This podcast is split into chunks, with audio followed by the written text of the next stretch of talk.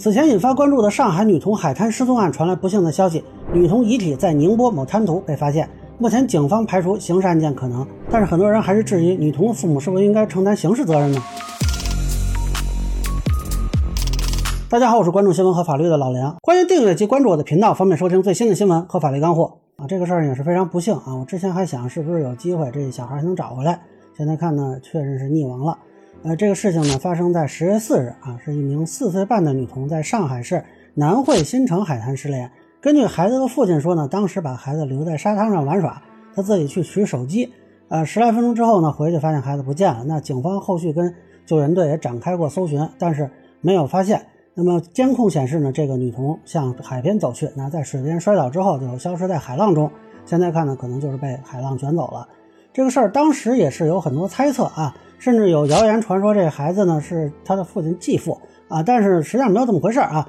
不过还是有很多人质疑孩子的家长，特别是孩子的母亲，还曾经在社交媒体上发布过一些自己儿子的信息。那网上呢也有很多福尔摩斯出来质疑啊。那么现在这个结果呢，有人来问我是不是应该追究孩子家长的刑事责任？这个问题啊还真不好回答。我想了半天啊，这么描述大家看行不行？如果说现在的现实能不能追究啊，那是不能。如果说法律层面可不可以追究，我觉得完全可以，但是应不应该追究，呃，我回答不了。啊，先说最简单的，现实层面，警方已经说得很清楚了，排除刑事嫌疑。那有人说呢，这只是排除了其他人，没有排除家属，这个说法我认为是不对的。警方肯定也考量过家属主动遗弃的可能，你不要把警方都当吃干饭的啊。问题是没有证据能够证明说存在遗弃或者杀害。那这个事儿呢，都闹这么大了，你们上网，警察也上网，你们怀疑这个怀疑那个，那警察就都没想过吗？肯定也是考虑过的。所以呢，故意犯罪呢，肯定是没戏啊。那过失犯罪呢，显然警方也没有认定。那其次呢，有一个因素，可能很多人也注意到了，就是这个事儿除了家长是没有苦主的。那家长总不能自己追究自己吧？除非说这家人自己互相控告啊，否则不会有人去推动追究。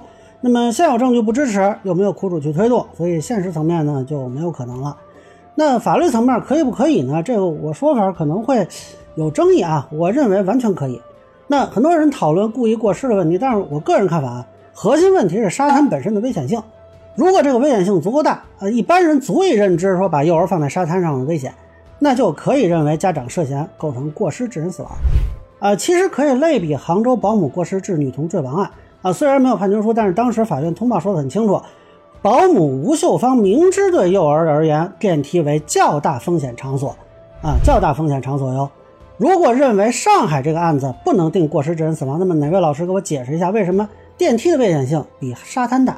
那同样是放在危险的地方，那么这个孩子他的被放的行为算不算跟他的死亡有因果关系？另外，我们换一下角色，今天是保姆把孩子忘在沙滩上了，回头孩子出事了，那保姆是不是也没罪？当然，我还是尊重警方的判断啊。那警方是没有认定沙滩足够危险呢，还是有什么其他的考虑？这个我不知道啊。我是觉得，从现有的材料看啊，我看不出不可以的理由。当然，也可能是我水平不够啊，这个就仅供参考。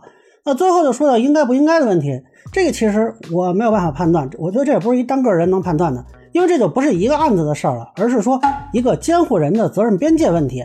那我看有的专家老师啊也在讨论说，中国的刑法是不是有空白，应该想办法弥补啊，立法应该跟进。但其实我个人不看好，因为这个边界问题啊非常微妙，某种程度上说，并不是立法机构怎么设置的问题，而是现实怎么形成的问题。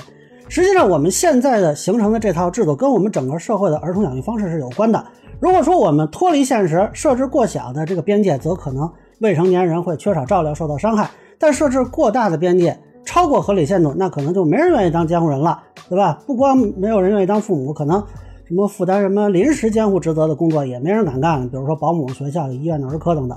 那关于这个争议呢，其实可以参考最近日本的一个新闻，说日本崎玉县提出了一个儿童保护条例的修正案，小学一年级到三年级的学生啊，单独上下学的，那儿童单独在公园玩的啊，让孩子出门跑腿买东西的，甚至说大人下楼丢个垃圾，把孩子单独留在家里几分钟，这个都算虐待。啊，这就是典型的扩大监护人责任嘛？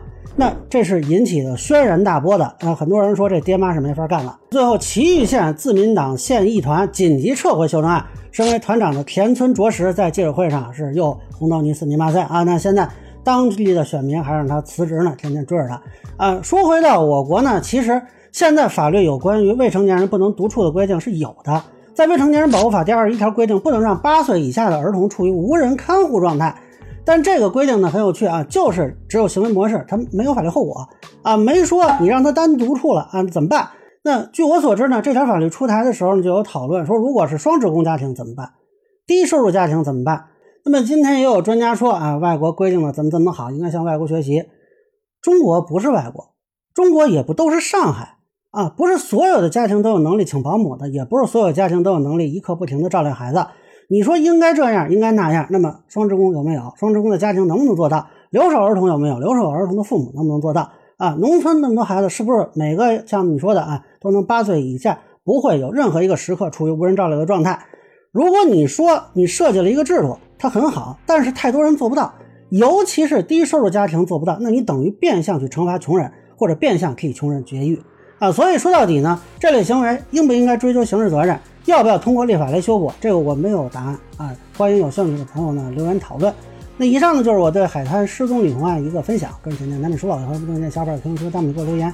如果你觉得说还有点价值，你可以收藏播客老梁不郁闷，方便收听最新的节目。谢谢大家。